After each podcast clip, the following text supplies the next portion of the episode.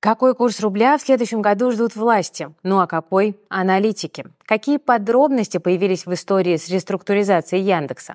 Что ждет в следующем году наш банковский сектор? Как ЦБ продолжает охлаждать ипотечный рынок? Зачем нужна отдельная полка в магазинах для российской электроники? И сколько денег, возможно, должна государству блогер Настя Евлеева.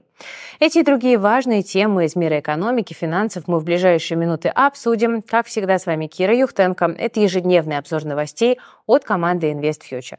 Не забывайте ставить лайки и оставлять комментарии. И, конечно, обязательно подписывайтесь на канал. Это все очень важно для нашей работы. Ну а работаем мы, чтобы вы повышали свою финансовую грамотность и вместе с нами зарабатывали.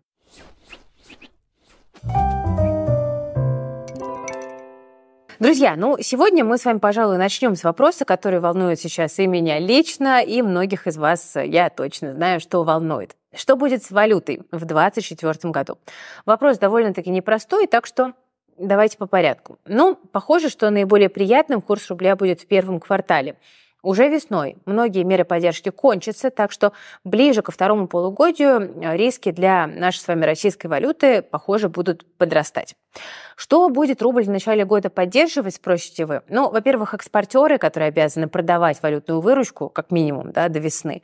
Во-вторых, цены на нефть. Сейчас бренд стоит в районе 80 долларов за бочку и изо всех сил пытается подрасти.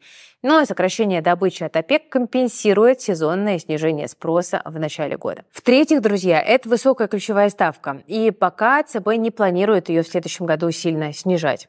Ну и, кроме того, есть также и фактор выборов, который какое-то влияние на рынок тоже может оказывать.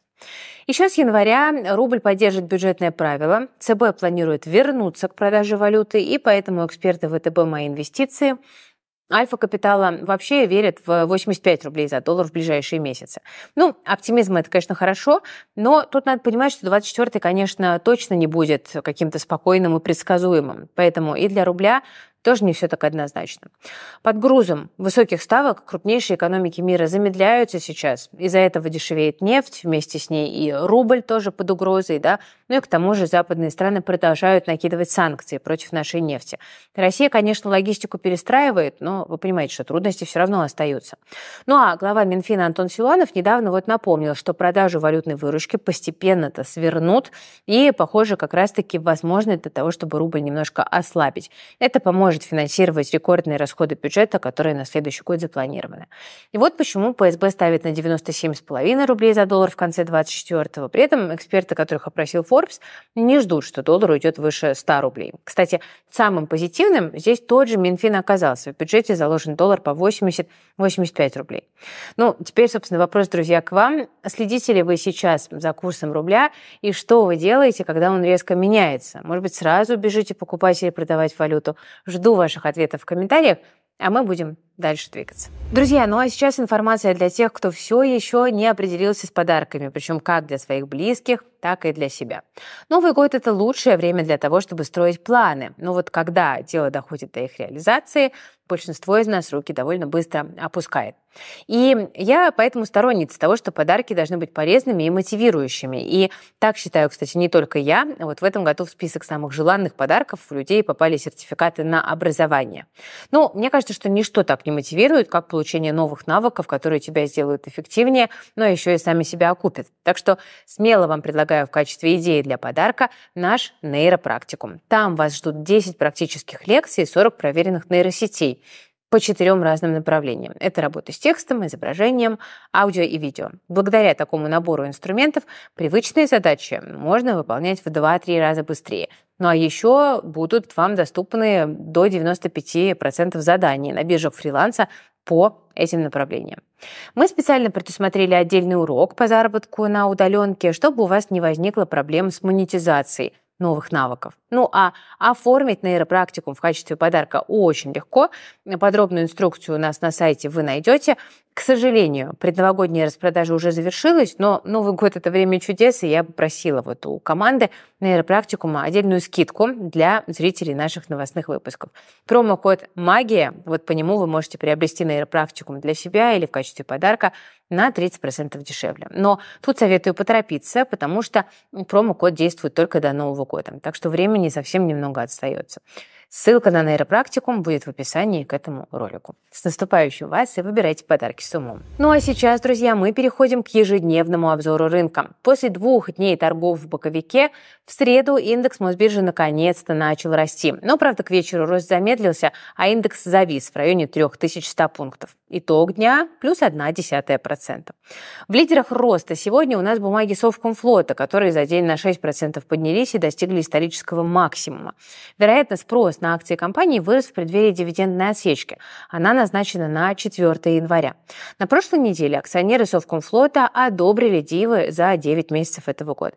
Инвесторы получат по 6 рублей 30 копеек на акцию, а доходность к текущим ценам 4,5%. Всего компания направит на выплаты 15 миллиардов рублей. И, кстати, с начала года бумаги Совкомфлота уже почти 300% прибавили. И аналитики видят дальнейший потенциал для роста и в следующем году. Среди лидеров роста есть еще одна компания из транспортного сектора. Это у нас, друзья, Global Trans, потому что бумаги ее тоже так довольно существенно с начала года подросли, аж на 140%. Но, правда, в отличие от Совкомфлота, шансов на дальнейший рост у акций Global Trans немного. Эксперты считают, что они отыграли весь позитив, и он уже в цену заложен. Плюс есть проблемы с переездом, а это неопределенность в выплате дивидендов, как вы понимаете. Ну а вот, например, у Магнита вопрос с дивидендами уже решенный. Совет директоров рекомендовал выплатить по 412 рублей на бумагу за 2022 год. Последний день покупки акций для получения дивидендов – это 10 января. Эта рекомендация может быть сигналом для возобновления регулярных выплат. Ну, например, в БКС ждут э, дивдоходность от 14 аж до 20% в ближайшие 12 месяцев. К тому же на 28 декабря назначено годовое общее собрание акционеров «Магнита», в том числе для переизбрания состава Совета директоров. Это может вернуть компанию на первый уровень листинга Мосбиржи, ну а это, в свою очередь, повысит спрос на акции компании. Сегодня бумаги ритейлера обновили максимум с ноября 2017 года, ну а в течение течение декабря они около 10% еще прибавили. В IT-секторе сегодня Яндекс доминирует, плюс 3% за день. К вечеру стало известно, что компания завершила регистрацию в одном из русских офшоров. Это специальный административный район на острове Октябрьский в Калининградской области. В Яндексе отметили, что регистрация нового юридического лица – это необходимая процедура для будущей реструктуризации компании. Новые подробности этого процесса вот сегодня раскрыл как раз-таки а, Forbes. По данным Форбса несколько крупных российских инвесторов могли заранее аккумулировать значительный пакет акций нидерландского Яндекса еще до выделения российской части бизнеса. Одним из них мог быть миллиардер Владимир Потанин. Речь идет об акциях, недоступных к торгам на бирже. Я напомню, что торговля бумагами Яндекса на NASDAQ была остановлена в конце февраля 22 поэтому сделки с ними проходят на внебиржевом рынке. Как сообщают источники Forbes, к середине декабря российские инвесторы могли таким образом аккумулировать примерно 45% акций. О лидерах роста мы поговорили, а теперь пару слов об аутсайдерах. И тут пальма первенства у «Газпром» нефти. Бумаги компании потеряли больше 7% из-за дивидендного гэпа. Ну вот если помните, вчера я об этом предупреждала. Также в лидерах падения у нас акции полиметалла и Сигежи. В первом случае особых поводов нет, ну а во втором причиной, вероятно, стало вчерашнее понижение кредитного рейтинга компании. Кстати, про кредиты. Рейтинговое агентство Акра опубликовало весьма интересный обзор по банковскому сектору. Ну вот основные тезисы из него, давайте мы их разберем. Рост кредитования в следующем году останется двузначным, хоть и упадет, и Акра ставит на рост до 15%. При этом важный структурный риск для банков – ухудшение портфеля по корпоративным кредитам. Всему виной займы с плавающей ставкой у нефтяников, металлургов и химпрома. У них таких кредитов до 60%. Для сравнения, у малого и среднего бизнеса всего 30%. В то же время самой проблемной отраслью для банков потенциально остаются застройщики. Но даже в худшем сценарии доля проблемных и потенциально проблемных кредитов может вырасти с нынешних 5,5% до 8-9%. Ну, в общем, не так и много. Также Акра более оптимистично, чем ЦБ, смотрит на прогноз по прибыли сектора. Если Набиулина говорит про чуть больше 2 триллионов, то Акра замахивается на все 3 триллиона. Источники такой прибыли – процентный и комиссионный доход. Плюс операции с валютой и объемы резервов по кредитным убыткам. Какой тут вывод? Но если не случится структурных проблем, то 2024 год обещает быть довольно спокойным и охлаждающим для банков. Если вы еще не инвестировали в них, то, наверное, вот ставить на сектор до первых признаков снижения ставки я бы, пожалуй, не стала. И вот после их появления станет, вероятно, интересно. Но подчеркну, что, конечно, эти рассуждения не относятся к Сберу. Благодаря своему размеру, возможностям, он сейчас существует немного в другой вселенной, в другой плоскости функционирует. Поэтому Сбер мы любили, любим и будем любить, что уж там. Ну и продолжая разговор о планах на будущее, тут нужно отметить, что в этом году мы все прилично на российском рынке заработали. Мне кажется, что прибыль даже те получили, кто там наугад просто тыкал, тыкал в кнопки смартфона и покупал совершенно рандомные компании. Но в новом году такого не будет. Индекс Мосбиржи явно уперся в сопротивление и так резво уже не будет расти. Поэтому необходимо с большой ответственностью подходить к выбору бумаг, чтобы сохранить заработанную прибыль и свой доход приумножить. Я вам хочу про это напомнить. Ну а чтобы это сделать, нужно довериться профессионалам. И мы эту задачу уже решили за вас, потому что наша команда подготовила стратегию от InvestFuture на 2024 год. С ней вы будете знать все про ключевые тренды, про риски, риски, вы разберетесь в состоянии отраслей и узнаете много интересного о различных финансовых инструментах. Список того, что там есть, у вас на экране, вы можете поставить на паузу и почитать. Документ на минуточку на 80 страниц. Огромная работа проделана. Ребята без сна провели почти две недели. И что самое главное, мы там делимся мыслями, на которые сами ставим деньги и инвестируем в активы, про которые мы в обзоре говорим. До Нового года стоимость стратегии 490 рублей всего с 1 января в два раза выше. И, кстати, команда убеждала меня, что этот материал должен стоить в разы больше. Ну, я, конечно, согласна, но я все-таки настояла на том, чтобы он был таким супер доступным, а 490 рублей это все-таки, ну, мне кажется, за такую огромную работу очень адекватно. Это стоимость, ну, вот банально, да, пары чашек там кофе. Так что скорее переходите по QR-коду на экране или по ссылке в описании к этому ролику и забирайте этот чудо-материал практически бесплатно. Далее у меня для вас, друзья, свежие подробности о будущем льготной ипотеке, которая в последнее время обсуждают, кажется, сразу на всех уровнях власти. При этом мнения на этот счет могут различаться довольно-таки кардинально. Ну вот, например, на эту тему сегодня в очередной раз высказался председатель Комитета Госдумы по финрынкам Анатолий Аксаков. По его словам, вероятность того, что в России не станут продлевать льготную ипотеку на новостройки после 1 июля 2024 года составляет, барабанная дробь, 99%.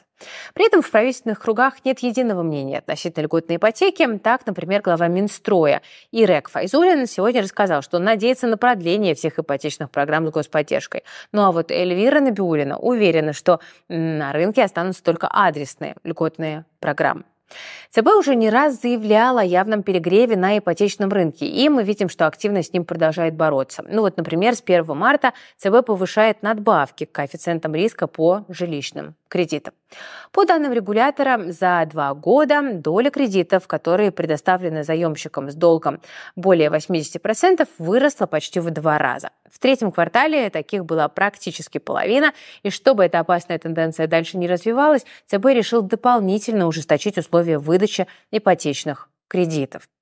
Ну, собственно, определенные шаги в этом направлении делают и сами банки. Ну, к примеру, Сбер с 11 января начнет выдавать льготную ипотеку только от своих застройщиков партнеров. Из-за недавнего сокращения субсидий со стороны государства наш зеленый гигант решил оставить льготку на жилье только в определенном перечне объектов. Его можно найти на сайте домклик.ру. Так банку удастся сохранить доступность льготных кредитов и при этом немножко рынок а, охладить. Для застройщиков э, это ощутимый такой довольно-таки негатив. В партнерских отношениях э, не все так просто. Сбер выставил комиссию. По госпрограмме под 8% девелопер должен заплатить банку 7,5% от суммы кредита. Ну а дисконт в 1% по ипотеке будет стоить застройщику уже почти 11,5%. Но в итоге все эти комиссии, конечно же, лягут куда? Правильно, на плечи покупателей. По мнению эксперта нашего канала о недвижимости «Деньги из бетона» Егора, скоро список застройщиков-партнеров Сбера может увеличиться. Они побегут к банку, чтобы продажи жилья не останавливались. Ну, а идею с партнерской ипотекой наверняка подхватят и конкуренты Сбера. Также, так что будем ждать. Сейчас вопрос к тем, кто планирует покупать квартиру в ипотеку в следующем году. Расскажите, на какой процент по кредиту вы рассчитываете и что вы думаете делать для того, чтобы сэкономить на покупке недвижимости. Возможно, ваш опыт кому-то поможет выгодно купить долгожданную квартиру. Если на рынке недвижимости власти постепенно сворачивают некоторые программы поддержки, то вот на потребительском рынке их только начинают разворачивать. И я сейчас говорю о помощи от государства российским производителям электроники, чтобы те могли конкурировать с зарубежными компаниями. Оказывать ее будут следующим образом. Минпромторг намерен обязать все крупные торговые сети и маркетплейсы выделять отдельную полку для российской техники. Ну, по крайней мере, об этом пишет коммерсант, которому шепнули его источники на рынке. Причем, если верить вот этому шепоту, крупные площадки уже начали заключать контракты с отечественными производителями электроники, и, вероятно, в этих соглашениях прописывается такая некая минимальная доля российских товаров в ассортименте магазина. Ну, в общем, все, так сказать, добровольно-принудительно. Выглядит пока эта картина так.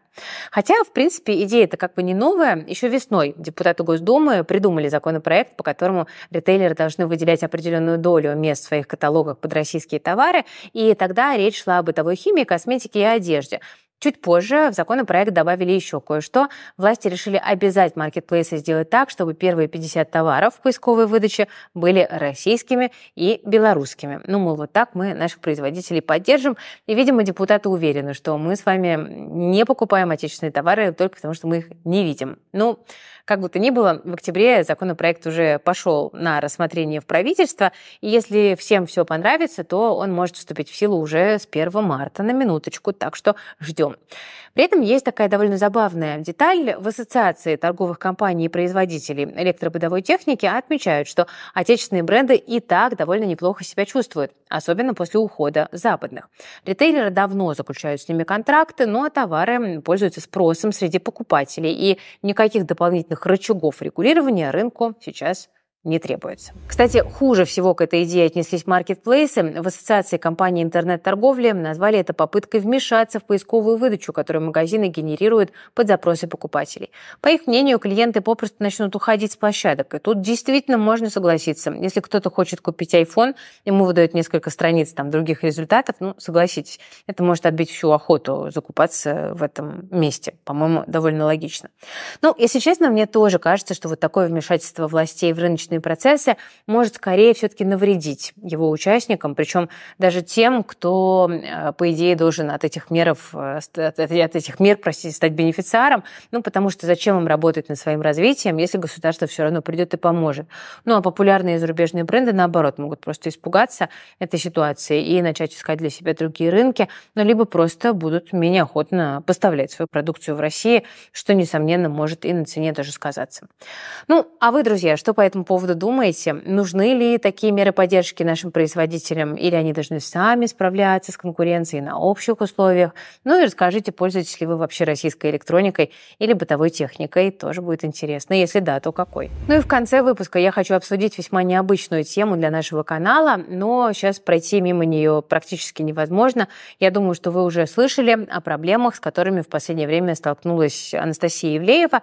Не будем обсуждать все подробности этой истории, там, с чего она началась. Э, и, знаете, кидать камни в Анастасию я тоже не хочу. Этого всего и так достаточно в интернете. Но вот сегодня появились новости, что ФНС проводит выездную проверку э, в отношении Евлеевой, а поводом стали подозрения в неуплате налогов на довольно крупную сумму. Ну и, судя по всему, что-то уже налоговое имеет. Вот источники РБК сообщают, что задолженность Насти перед ФНС сейчас более 130 миллионов рублей. Ну, мол, столько она вот не заплатила в период с 2020 по 2022 год. И в налоговой уверены, что она дробила свой бизнес. Одни и те же услуги она оказывала в статусе ИП и через компанию Ивлеева Production. В обоих случаях она это делала по упрощенной системе налогообложения. Ну, чем-то напоминает схему, которую не так давно вменяли блогерам Лерчек и Елене Блиновской. Но это пока предварительные данные. Какие-то более точные результаты, видимо, будут известны позднее. Отдельные СМИ и телеграм-каналы утверждают, что общая выручка Насти со всех контрактов и бизнесов только за прошлый год составила около 600 миллионов рублей. И вот теперь налоговая проверяет, было ли что-нибудь из этого заработано неофициально. Причем проблемы с налоговой – это не единственное, на чем Анастасия может деньги потерять. Против нее выдвинули коллективный иск аж на миллиард рублей. Ну, мол, вот ее ставшая уже скандальная вечеринка нанесла моральный ущерб некоторым людям, и теперь его требуют возместить. И вот это вот на фоне того, что крупные компании теперь с Ивлеевой отказываются от сотрудничества. Среди них, например, Тиньков и МТС. И, кстати, примерно то же самое происходит и со звездными гостями вот этого нашумевшего мероприятия. От одних отвернулись рекламодатели, других там вырезают из уже записанных новогодних программ. Ну и вот, к слову, да, я тут упомянула блогера Лерчик, э, Валерия Чекалина, на самом деле ее зовут. Ее также обвиняли в уклонении от уплаты налогов. Так вот, недавно стало известно, что Лерчик вместе с мужем погасили долги перед налоговой и вернулись в соцсети. Последние 10 месяцев им было запрещено интернетом пользоваться. А теперь, после погашения, погашения задолженности, они снова смогут блогерскую деятельность вести. Как передает ТАСС, суммарно Чекалина и ее муж заплатили полмиллиарда рублей. Ну, честно говоря, деньги, конечно, сумасшедшие. Хотя в случае с Блиновской все еще более масштабно. Ее обвиняют в уходе от налогов на сумму более 900 миллионов рублей. Плюс легализация денежных средств в особо крупном размере. Сейчас она находится под домашним арестом. Срок истекает в конце января. Но на днях вот полиция заинтересовалась вечеринкой, которую Блиновская якобы у себя дома устроила. Так что ее проблемы пока пока не думают заканчиваться. К тому же летом Елена уплатила лишь 30 миллионов в качестве налогов. Ну, как вы понимаете, с учетом суммы ее долга, это, конечно, капля в море. Друзья, ну а вы что думаете по поводу вот этого повышенного интереса к блогерам со стороны общественности, со стороны налоговой? И как вы сами считаете, справедливо ли сейчас наказывают Ивлееву, там, гостей ее вечеринки, или все-таки это несколько перебор. А, будет интересно ваше мнение в комментариях. Почитайте. Давайте постараемся никого не оскорблять, не агрессировать. Ну, возможно, если вам хочется порассуждать, порассуждайте. У меня на этом сегодня все. С вами была Кира Юхтенко, команда проекта InvestFuture. Все полезные ссылочки в описании к этому видео вы найдете. Переходите, пользуйтесь. Инвест-стратегией на 2024 год от InvestFuture. Там э, нейропрактикум тоже там. А, ну и если вам нравится наша работа, то не забывайте ставить лайки под видео и а, нажимать на колокольчик и подписываться на наш канал, если вы еще вдруг не подписаны. Берегите, пожалуйста, себя, своих близких, свои деньги. Всем пока. До новых встреч.